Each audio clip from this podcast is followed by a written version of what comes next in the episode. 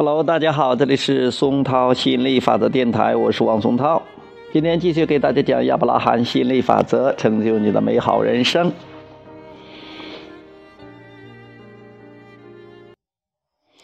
我正处于多次生命经历的顶峰。杰瑞说：“你们的意思是，牺牲生命也是一种经历，在某种程度上充实了更广大的内心世界。”亚伯拉罕回答说：“是的，确实如此。你们已经在很多场合下失去了肉体生命，你们已经活过了无数次的生命经历，所以你们才会如此热爱生命。”我们无法统计你们拥有过的生命次数，更不用说每次生命经历的细节了。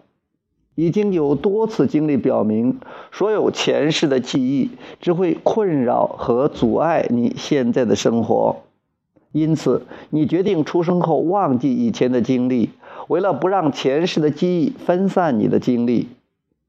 你拥有更美好的事物。你拥有内心世界，它是历次生命经历的顶峰。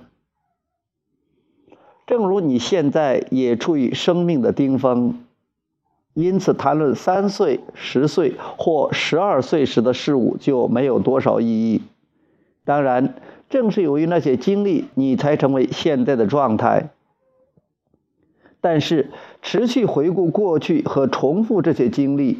并不会充实你现在的成长，因此要认识到自己是伟大而高度进化的存在，要对自己的情绪感受更敏感些，这样在情绪的作用下，你才能享受情绪指导系统带来的好处，了解即将要做的事情是否合适。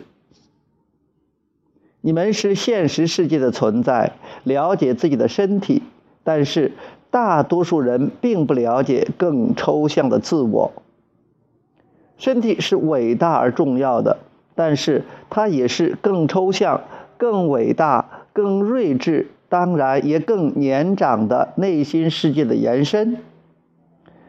内心世界决定以这个身体生活，就是因为他想以这段生命的经历来充实更伟大、更抽象的内心世界的认识。